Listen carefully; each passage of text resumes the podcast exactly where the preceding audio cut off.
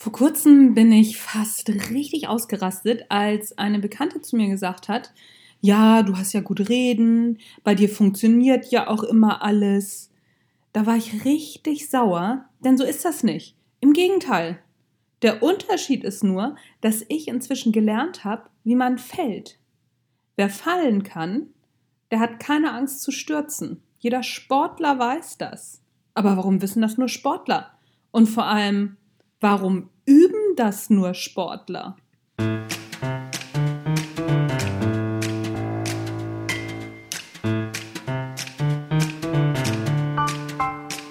Hallo und herzlich willkommen beim Natural Leadership Podcast. Der Podcast, der dir dabei hilft, der Mensch bzw. die Führungskraft zu werden, die du sein willst. Du bekommst innovative Ideen, praktische Tipps, jede Menge Impulse und neueste Informationen aus der Hirnforschung für deinen beruflichen Erfolg und deinen persönlichen Entwicklungsprozess. Mein Name ist Anja Niekerken und ich freue mich, dass du dabei bist.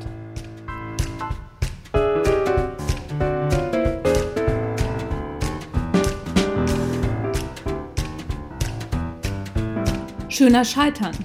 Vom Fehlervermeider zum Erfolgssucher. Fußballer, Kampfsportler, Turner und andere Sportler, die lernen das von Anfang an, wie man fällt. Zumindest, wenn sie ordentliche Trainer haben und oder so ab einer gewissen Leistungsstufe unterwegs sind. Aber dann wird wieder ein Schuh draus mit dem ordentlichen Trainer. Das Ergebnis konsequenten Sturztrainings ist nicht nur eine geringere Verletzungsgefahr und das andere halte ich für fast wichtiger, Angstfreiheit. Wer weiß, wie er fallen muss, der steht nicht nur schneller wieder auf, der hat auch weniger Angst vor einem Sturz. Das wiederum reduziert den Stress und erhöht die Leistungsbereitschaft. Natürlich ist der Weg jetzt nicht mehr so weit zu Führungskräften in Unternehmen oder aber vielleicht auch zu dir. Aber warum gleich eben in der Führungsetage ansetzen? Was ist denn mit den ganz normalen Angestellten? Viele aus dieser Riege werden ja auch mal Führungskräfte und letztendlich kein Mensch macht gerne Fehler. Also gilt es letztendlich für alle. Denn wäre es nicht wunderbar, angstfreie Menschen mit Mut und Gestaltungswillen zu haben? Aber wie trainiert man das? Wie trainiert man das professionelle Fallen im Berufsalltag? Meiner Ansicht nach ist unbedingte Voraussetzung, dass jedem Mitarbeiter klar ist, dass Fehler nicht nur okay sind, sondern auch erwünscht bevor hier jetzt irgendjemand beim Zuhören aus dem Sitz springt, wenn es um Leben und Tod geht, natürlich nicht. Aber schauen wir doch mal genau dahin, wo es um Leben und Tod geht, zum Beispiel auf die Fliegerei. Die Luftfahrt hat es schon lange begriffen. Es gilt nicht, Fehler zu vermeiden, sondern ein offener Umgang mit Fehlern. Das ist ein Unterschied. Wer einen Fehler gemacht hat, macht Meldung. Denn nur aus Fehlern, die offen nach außen getragen werden, lernen wir. Sicher nicht einfach, das gebe ich zu. Schließlich sind wir auf das Fehlervertuschen trainiert. Schon in der Schule ging es nicht wirklich darum, aus Fehlern zu lernen, sondern wie wir sie vermeiden. Wäre dem nicht so, würde man nicht eine Klassenarbeit werten, sondern den Lerneffekt bzw. mit den, den Umgang mit den Fehlern im Nachgang. Eine Konsequenz daraus? Wie es jetzt läuft, wir lernen Fehler zu vermeiden. Fehler zu vermeiden hat aber nichts mit befreitem Agieren zu tun.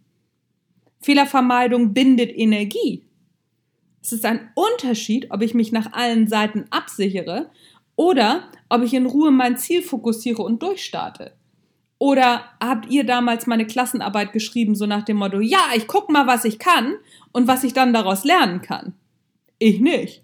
Ich war ziemlich nervös und habe versucht, Fehler zu vermeiden. Aber vielleicht wart ihr ja anders. Wer weiß.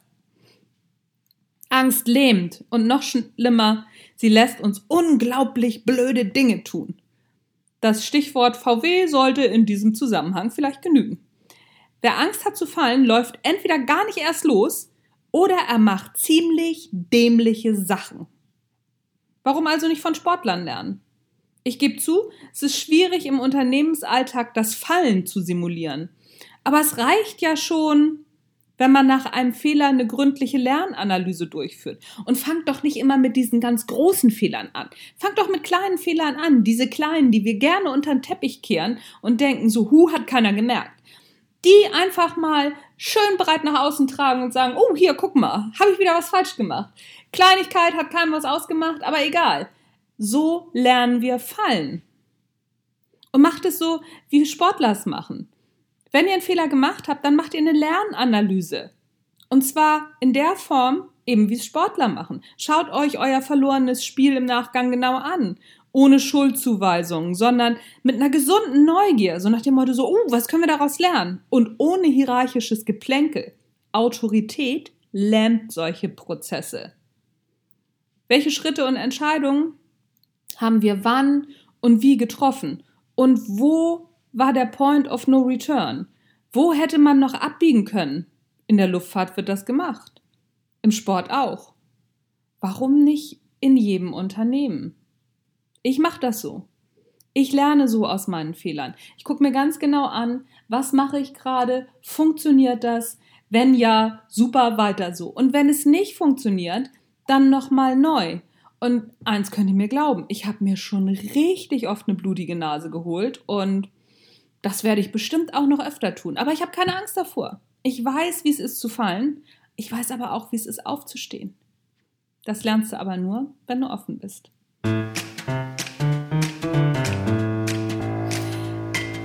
Wie ist deine Meinung zu dem Thema? Ich freue mich auf Rückmeldungen von dir, auf Rezensionen natürlich auch bei iTunes. Darauf freue ich mich besonders. Ich brauche unbedingt noch ein paar Punkte. Und falls du es noch nicht weißt, würde mich wundern, aber ich glaube, du weißt es schon. Mein neues Buch ist draußen. Montags muss ich immer kotzen. Erste Hilfe gegen Arbeitsübelkeit.